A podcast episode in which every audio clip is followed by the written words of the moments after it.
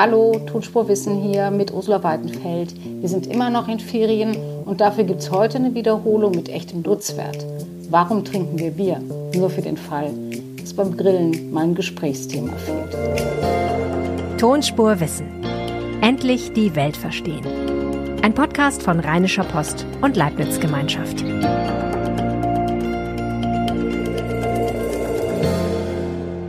Herzlich willkommen zu Tonspur Wissen. Endlich verstehen, wie wir leben, was wir essen und trinken, mit wissenschaftlichen Fakten und fundierten Meinungen. Darum geht es hier. Tonspur Wissen finden Sie in jeder Podcast-App und bei Spotify.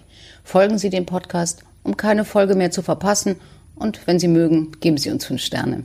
Dankeschön. Heute geht es ums Bier, typisch deutsch. Stimmt es eigentlich? Wie wird aus Wasser, Gerste und Hopfen eigentlich ein gutes Bier und warum trinken wir das? Was ist alt? Wie schmeckt Mandarinenhopfen? Was taugt das Alkoholfreie? Und ist Bier eigentlich immer noch Männersache? Das erklärt uns jetzt Barbara Sturm. Sie ist wissenschaftliche Direktorin des Leibniz-Instituts für Agrartechnik und Bioökonomie in Potsdam. Hallo, Frau Sturm. Hallo. Frau Sturm, was ist Bier? Bier ist ein alkoholisches Getränk und es ist gleichzeitig in Deutschland mit Sicherheit auch ein Kulturgut. Also alkoholisches Getränk bedeutet, dass ähm, ein landwirtschaftliches Rohmaterial, das zuckerhaltig ist oder stärkehaltig ist, vergoren wird. Da entsteht dann Alkohol. Und Kulturgut ist es mit Sicherheit, weil es eine sehr, sehr lange Tradition hat, nicht nur in Deutschland, sondern weltweit. Also die ältesten Berichte darüber, dass es fermentierte Getränke gibt. Alkoholhaltige fermentierte Getränke sind etwa 10.000 Jahre alt.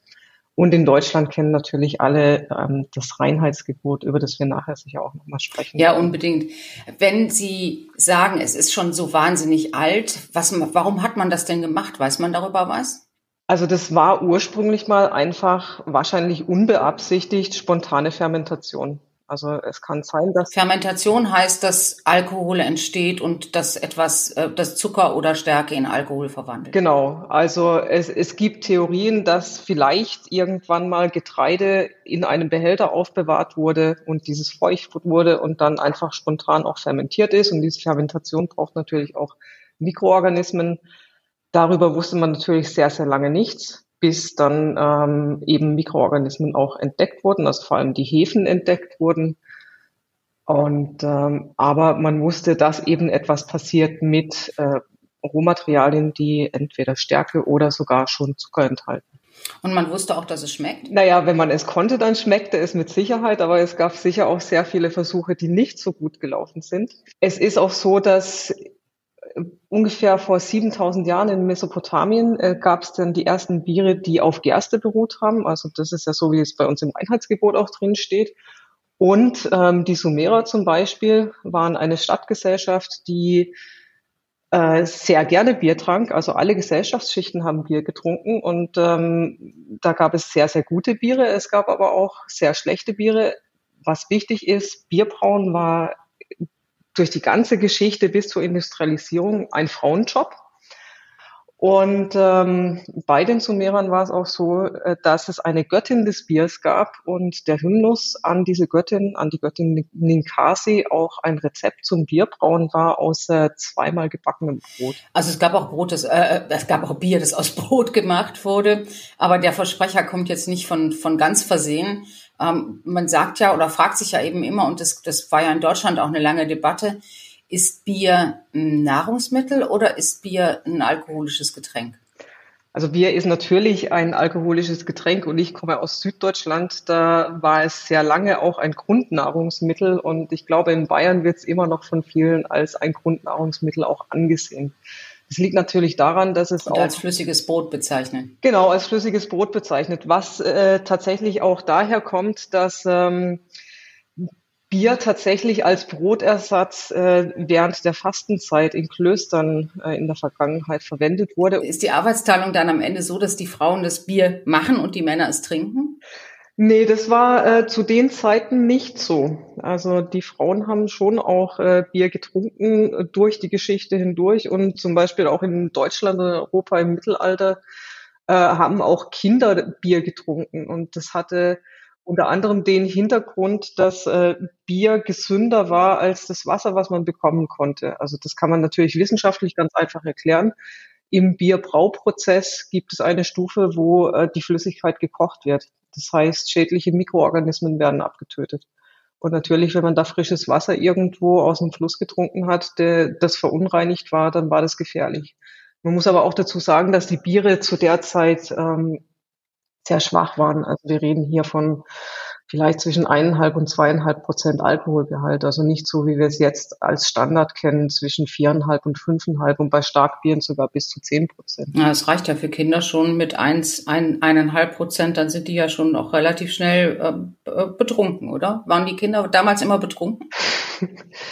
Das weiß ich nicht tatsächlich, aber natürlich äh, wird es schon einen Einfluss gehabt haben. Die Alternative allerdings war eben äh, Wasser zu trinken, das einen sehr schnell krank machen konnte. Also ich denke, das war so das kleinere der möglichen Übel. Hat man Bier auch getrunken, um satt zu werden? Also mit Sicherheit war das schon äh, ein Aspekt während der Fastenzeit in Klöstern und auch einer der Gründe, warum es äh, Klosterbrauereien waren, die die Starkbiere eigentlich erfunden haben. Also man muss sich ja vorstellen, äh, gerade im Mittelalter in Klöstern war, oder Klöster waren ja eigentlich Zentren des Wissens auch und der Wissenschaft. Und deshalb hat man natürlich auch dieses Wissen angewandt, um ja während der Fastenzeit nicht hungern zu müssen. Und deshalb kommt auch dieser Ausdruck flüssiges Brot. Also man hat es wirklich geschafft, dadurch, dass man hochprozentige Biere mit einem hohen Kalorienanteil gebraut hat, satt zu werden. Und man durfte ja drei Maß pro Tag trinken. Das war ähm, vom, vom Papst erlaubt. Und was da ganz interessant ist, die Größe einer Maß war abhängig davon, was der Landesbischof beschlossen hat. Also zum Beispiel die Münchner Maß war 1068 Milliliter. Und davon durfte man pro Tag drei trinken. Und wer war der geizigste Bischof? Also wenn die Münchner mehr als drei Liter am Tag trinken durften, die Münchner Mönche, wie viel durften diejenigen trinken, die am am schmalsten behandelt wurden? Das kann ich Ihnen gar nicht so wirklich sagen, weil, weil ähm, eigentlich die Münchner Maß auch durch das Oktoberfest das ist, was am bekanntesten ist und das ist auch das Einzige, was mir jetzt gerade im Kopf ist tatsächlich. Und heute hat man immer das Gefühl, wenn eine Maß gezapft wird, dass da am Ende weniger als ein Liter Bier drin ist. das ist aber wahrscheinlich nur ein Vorurteil von Oktoberfestbesuchern. Ja, aber die Sache ist ja, es ist ein Liter und nicht 1068 Milliliter, was ja eigentlich die Münchner Maß ist. Ja, das stimmt. Das, also man wird, wird doppelt betrogen. genau. Ist, sparsam bedient wird und zweitens eine Münchner Maß bestellt und dann weniger als das bekommt. Das Reinheitsgebot ist ungefähr 500 Jahre alt und es sagt, dass in ein gutes Bier oder in ein deutsches Bier nichts anderes darf als Wasser, Malz und Hopfen. Warum ist das so? Also wenn wir von Reinheitsgebot sprechen von 1516, dann ist es das Ingolstädter Reinheitsgebot. Ähm, und ich, ich sage das jetzt so deutlich, weil das natürlich nicht das erste Reinheitsgebot war. Also beispielsweise wurde in Nürnberg äh, 1305 schon ein Reinheitsgebot ausgesprochen und in Augsburg sogar schon um 1165 wo äh, unter anderem drin stand, wenn ein äh, Bierschenker schlechtes Bier macht oder ungerechtes Maß gibt, soll er gestraft werden. Ähm, das Ingolstädter Reinheitgebot hatte mehrere Hintergründe beziehungsweise Zwecke. Also ähm, zu dem Zeitpunkt gab es einen äh, Anstieg der Getreidepreise. Und gleichzeitig wollte man aber sicherstellen, dass die Bierpreise gleich bleiben oder zumindest nicht ähm, sehr stark steigen, um eigentlich die Bevölkerung so ein bisschen zufrieden zu halten. Das hat aber natürlich dazu geführt, dass die Brauer weniger Geld verdient haben mit dem Bier, das sie gebraut haben was wiederum dazu geführt hat, dass manche findigen Brauer angefangen haben, äh, Halluzinogene in ihre Biere zu mischen. Was? Ja. Was haben die da reingerührt? Alle möglichen Kräuter, die eben halluzinogene Wirkungen hatten, um praktisch äh, das Betrunkenwerden zu simulieren. Also was oft gemacht wurde, war, dass das erste Bier ein normales Bier war, also wirklich nur mit Getreide gebraut wurde und mit Kräutern, die, die eben nicht diese Wirkung hatten. Und dann ab dem zweiten, wo man es vielleicht nicht mehr so geschmeckt hat, dann eben diese anderen Kräuter mit beigemischt. Und das erste Gefühl war, ja, man wird betrunken, also ist ähnliche Wirkung im ersten Moment, aber man vergiftet sich halt äh, nachhaltig. Und das hat man gemacht, weil Getreide teuer wurde und weil man auf der anderen Seite trotzdem ähm, eben die, eine stabile Nachfrage nach Bier hatte. Genau. Wenn Getreide teuer wird, warum hat man dann Getreide für Bier sozusagen gesetzlich verankert? Naja, man hat äh, die Gerste gesetzlich verankert, weil die Gerste am schlechtesten zum Brotbacken äh, geeignet war während Weizen und Emmer und äh, viele andere Getreidearten gut waren zum Brotbacken. Also man hat, man hat das Getreide gewählt, mit dem man zwar Bier, aber kein Brot machen kann. Jetzt heißt es aber ja gar nicht immer im Reinheitsgebot, dass Gerste, Hopfen und Wasser verwendet werden sollen, sondern Malz. Was ist Malz? Malz ist Getreide, das zum Keimen gebracht wird. Und ähm, während dieser Keim, also Keimung, so wie wenn man es äh, aussät, aber eben nicht im, im Boden, sondern tatsächlich in einer Melzerei. Ähm, man bringt ein bisschen Wasser drauf, man erwärmt äh, das Ganze und lässt es eben ankeimen. Das bedeutet, dass dann ähm, Stärke teilweise schon zu, zu Mehrfachzuckern umgesetzt wird und dass Enzyme aktiviert werden, die nachher dann äh, im Bierbrauprozess wichtig werden, um eben diese äh, gelösten Feststoffe, also die Zucker, die aus der Stärke entstanden sind, auch tatsächlich in, in das Bier reinzubekommen. Hm, das Getreidekorn selber hat noch keinen Zucker, sondern Stärke. Genau. Und wenn es keimt, wird Stärke zu Zucker verwandelt. Genau. Wie, aber es ist ja nicht so, dass man am Ende Pflanzen hat, die man zum Bierbrauen braucht, sondern Malz. Was, was, was passiert dann, wenn gekeimt ist? Also wenn ein, wenn ein bestimmter Grad der Keimung erreicht ist, dann wird das äh, Malz wieder getrocknet. Also mit, äh, mit hohen Temperaturen behandelt. Das Wasser wird äh, entfernt und der Prozess wird unterbrochen. Und also es wird getrocknet, es wird gebrannt. Es kommt, es kommt drauf an. Also wenn Sie an, ähm, an Malz denken, das eher für Pilsner und sehr helle Biere ähm, verwendet wird, dann ist es eher nicht gebrannt, sondern eher nur getrocknet. Ähm, wenn Sie aber jetzt zum Beispiel an äh, Malz denken, das für dunkle Biere verwendet wird, dann ist es natürlich ähm, gebrannt, ja. Also das Malz macht die Farbe des Bieres. Genau. Dann hat man Hopfen. Was macht man mit dem Hopfen? Das sind ja, es ist ja so eine Pflanze, die an so langen, riesigen Stangen wächst und an so Drähten, die sich, die schlingt sich nach oben und dann gibt's diese Blüten, die sind so ein bisschen, ähm, sehen so ein bisschen aus wie moderne Lampen, Lampen wenn man das mal ähm, versucht zu erklären. Was macht man damit? Also es sind keine Blüten, es sind Hopfendolden. Mhm. Und in diesen Hopfendolden haben sie sehr viele ähm, Aromastoffe drin und sie haben eben auch Stoffe drin, die, äh, die antiseptisch wirken. Und die erntet man, also wir reden jetzt nicht über die Blüte, sondern über die Frucht und die erntet man dann und was macht man dann damit? Den Hopfen erntet man dann, den trocknet man natürlich auch und der Hopfen kommt dann beim Bierbrauen in der äh, sogenannten Würzpfanne äh, beim Kochen äh, der Flüssigkeit, in der schon eben diese Zucker gelöst sind, äh, hinzu. Das ist dann schon der zweite Schritt. Ne? Da, also wir, wir, wir legen den Hopfen jetzt mal zur Seite und kümmern uns wieder um das Malz. Wir haben das Malz und wir nehmen Wasser dazu und dann macht man was damit, damit man am Ende zu einem Bier kommt.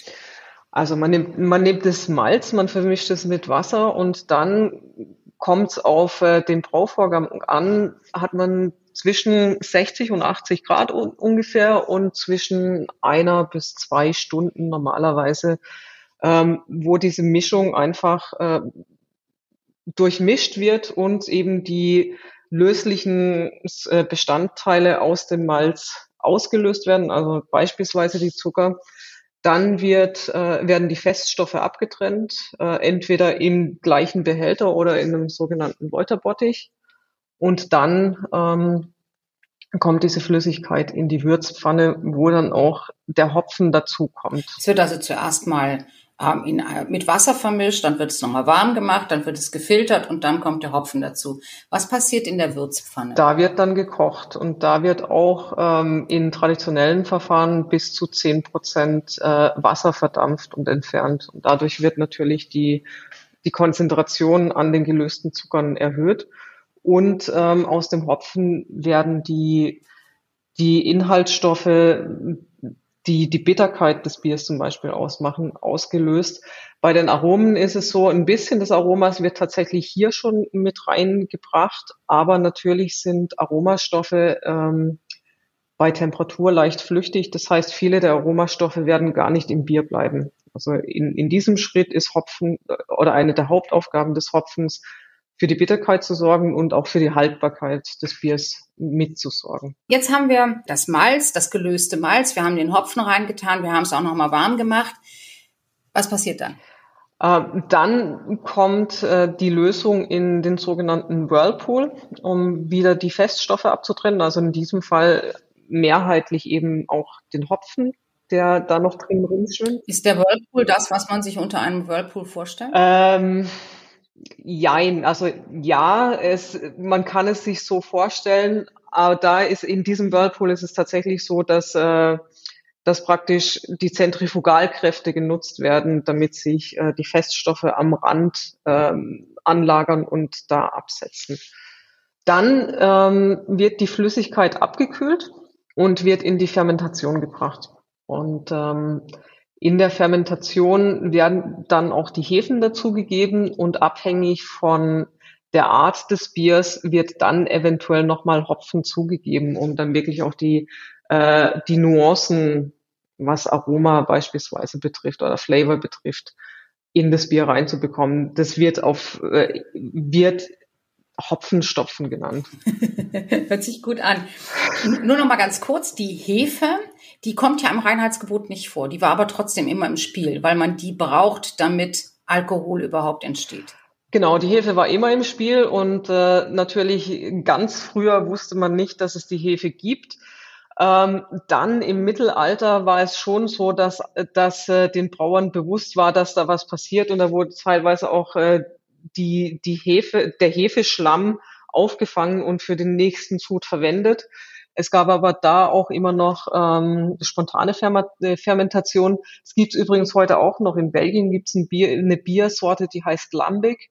Und da wird bis heute äh, statt Hefe zuzugeben, wie es in anderen Brauprozessen stattfindet, tatsächlich ähm, der Sud der Umgebungsluft äh, ausgesetzt und dann eben werden die Mikroorganismen aus der Umgebungsluft genutzt für die Fermentation. Weil Hefe eigentlich überall auch wild vorkommt und eben die Steuerung, die genau. die Brauer heute machen, das ist dann schon irgendwie für Fortgeschrittene und dann setzt man es eben bewusst ein und kann eben auch den Prozess bisschen besser steuern. Äh, wir haben aber unterschiedliche Hefen, auch beim Bier. Ne? Also es gibt äh, obergäriges und untergäriges Bier und das hängt, glaube ich, von der Hefe ab. Ja, das hängt äh, von der Hefe ab. Also wenn man von obergärigem Bier spricht, dann, dann benutzt man Hefe, die tatsächlich auf dem Bier aufschwimmt. Also deshalb obergärig, weil es oben ist. Und äh, bei untergäriger Hefe ist es so, dass die ähm, an den Boden absinkt. Und das obergärige Bier, das ist sowas wie Kölsch und Alt und das untergärige ist Pilz und Helles. Zum Beispiel, genau. Und ähm, das untergärige Bier, das wird bei niedrigen Temperaturen tatsächlich fermentiert. Also da spricht man so zwischen vier und neun Grad ähm, Celsius bei der Gärung. Das bedeutet aber auch, dass äh, die Fermentation relativ langsam äh, vonstatten geht im Vergleich zu obergärigem Bier. Und dass es dann länger dauert, bis man dieselbe Menge Alkohol hat. Genau. Und das obergärige Bier, das wird bei äh, 15 bis 20 Prozent, äh, sorry, bei 15 bis 20 Grad Celsius äh, fermentiert. Das heißt, man kann es auch bei normaler Umgebungstemperatur machen. Und ähm, das erklärt auch so ein bisschen, warum zum Beispiel in Großbritannien und in Belgien eigentlich die Tradition der obergärigen Biere eher vorherrscht, während es in Deutschland auch eine lange Tradition der untergärigen Biere gibt. Schlicht und ergreifend, weil in Deutschland äh, es kalte Winter gibt. Und das heißt, man konnte auch vor der Erfindung der Kältemaschine ähm, untergärige Biere zumindest im Winter brauen.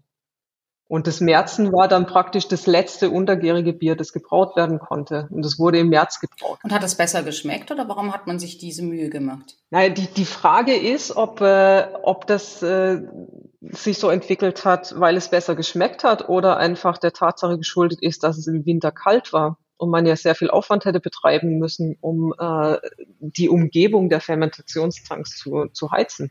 Ach so, also man hat, äh, hat im Grunde sich jeweils der Witterung angepasst und entweder das eine oder das andere gemacht. Genau. In Köln hat man aber immer nur Kölsch getrunken. ja, und das ist äh, interessant. Aber Köln ist auch sehr nah an Belgien und hat deshalb wahrscheinlich auch mehr Einfluss der belgischen Tradition als äh, anderer äh, deutscher Traditionen. Man sagt ja immer, dass obergärige Biere, also Kölsch, Alt, ähm, diese ganz leichten, äh, süffigen Biere, dass die besser verträglich seien. Stimmt das? Das äh, würde ich jetzt als Pilztrinkerin so nicht unterschreiben.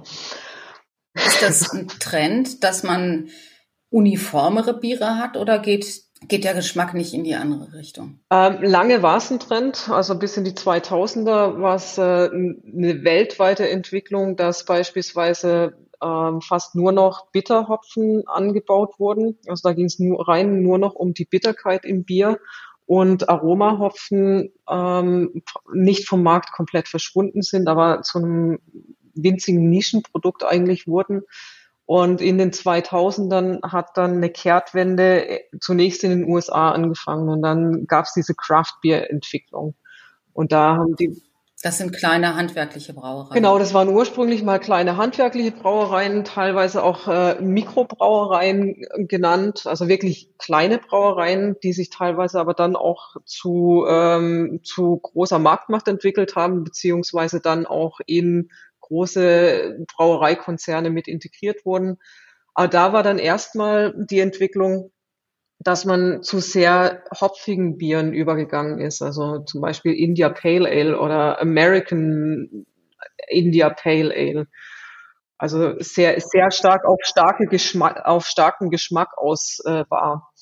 Und das hat sich dann in den 2000ern und auch in den 2010ern sehr stark entwickelt. Es haben sich auch sehr, sehr viele neue Brauereien eben gebildet in, in allen Ländern, äh, zumindest in Nordamerika und in Europa. Um Ihnen so ein bisschen ein Beispiel zu geben, Frankreich ist ja jetzt nicht so bekannt für, ähm, für Bier. Und 2014 gab es in Frankreich 663 Brauereien 2020 gab es 2300 Brauereien und von diesen 20, 2300 sind 2000 Mikrobrauereien. Ja, da, da sieht man einfach schon diese Entwicklung. Das, das Bier, äh, ja, es ist immer noch ein Massenprodukt und äh, die, die größte Menge wird natürlich in dem Segment Massenprodukt verkauft, aber es äh, ist jetzt auch ein Getränk geworden, äh, wo man Variation will und äh, wo das Handwerkliche auch wieder zurückgekehrt ist. Und die Variation ist auch in Deutschland möglich, weil das Reinheitsgebot ja nicht mehr gilt. Naja, also ähm, das Reinheitsgebot in der Form von 15, 16 galt ja sowieso nur ein paar Jahre. Und dann gab es schon eine Sonderregelung, dass beispielsweise äh, auch mit Weizen gebraut wurde. Das war zwar nur für bestimmte ähm, Personen, die das machen durften, aber da wurde es schon gesprengt und auch äh, Beimischungen wurden hinzugefügt. Und äh, das, das deutsche Biersteuergesetz und alles, was damit zusammenhängt, hat auch mehr Flexibilität als das, was wir jetzt als Reinheitsgebot im, im Kopf haben. Ähm, außerdem, die meisten deutschen Brauer halten sich schon an das, was wir als Reinheitsgebot kennen, aber man hat auch Flexibilität gewonnen dadurch, dass es äh, wieder eine größere Vielfalt in Hopfensorten gibt und dass da wirklich auch konkret auf äh, bestimmte Geschmacksmerkmale zum Beispiel oder Geruch, Geruchsmerkmale gezüchtet wird. Also es gibt beispielsweise eine Sorte, mit der ich tatsächlich auch schon langjährig gearbeitet habe, die heißt Mandarina Bavaria. Und die, und die schmeckt wirklich nach Mandarinen? Die riecht auch extrem nach Mandarinen, ja. Und die ist aber innerhalb dieses Reinheitsgebotes noch gebraut. Na, das ist, das ist eine Hopfensorte. Ach so. Also da, die, die, die Hopfensorte selbst schmeckt und riecht nach, äh, nach Mandarinen. Mhm. Und dadurch ist es absolut innerhalb des Reinheitsgebotes, ja. Ja, klar, das, das erschließt sich dann von selbst. Aber also wir, wir, wir haben jetzt den einen Trend äh, zu kleineren handwerklichen Spezialitäten, Bieren, haben immer noch den großen Massenmarkt. Und was tut sich da? Was sind da die Trends? Was trinkt man in den nächsten Jahren? Also sowohl im Massenmarkt als auch tatsächlich bei den Spezialitätenbieren ist der Trend zum, zum Hellen. Also ähm, auch um Ihnen da so ein bisschen ein Gefühl dafür zu geben, seit 2015 ähm, gab es einen Zuwachs von 61 Prozent im Marktanteil beim Hellen in Deutschland, während äh, der Marktanteil der Weißbiere äh, ungefähr um 20 Prozent gesunken ist. Und das sind beides bayerische Biere. äh, es sind beides Biere, für die äh, Bayern bekannt ist, ja. Ähm, also man sieht schon, das Helle, das äh, hat wirklich zugenommen. Was auch zugenommen hat, ähm, sind alkoholfreie und alkoholarme Biere und was auch, und das hat mich erstmal überrascht, aber man sieht es immer mehr, was zugenommen hat, sind stark trübe Biere. Was ist mit alkoholfreiem Bier? Wie kommt das? Der Trend dazu, dass es jetzt mehr alkoholfreies und alkoholarmes Bier gibt, äh, denke ich, kommt daher, dass eben Bier für uns auch ein Stück weit Kulturgut ist und auch zu unserem Lebensstil gehört, aber eben auch ein größeres Gesundheitsbewusstsein sich entwickelt hat.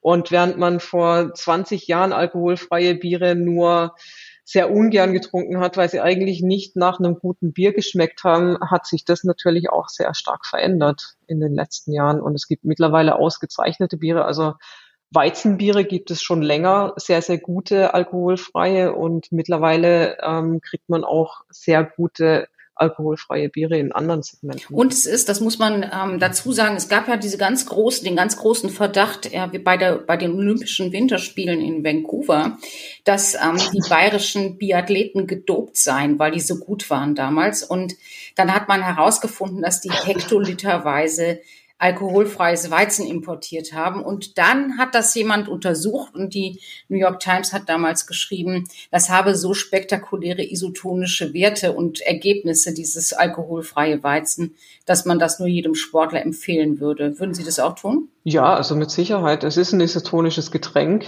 ähm, und es schmeckt. Und wie gesagt, also gerade im Sommer, wenn man unterwegs ist, zum Beispiel zum Radfahren, ist es doch super wenn man sich mit einem gesunden isotonischen Getränk hinsetzen kann, ähm, das auch noch so ein bisschen nach Tradition schmeckt. Wunderbar. Dankeschön, Frau Storm. Ich danke Ihnen. Das war Tonspurwissen für diese Woche. Wenn Sie über diesen Podcast twittern wollen, erwähnen Sie dabei gerne die Leibniz-Gemeinschaft at leibnizwgl und at rponline. Mein Name ist Ursula Weidenfeld. Mich finden Sie auf Twitter als at das tut man nicht. Danke fürs Zuhören und bis zur nächsten Woche.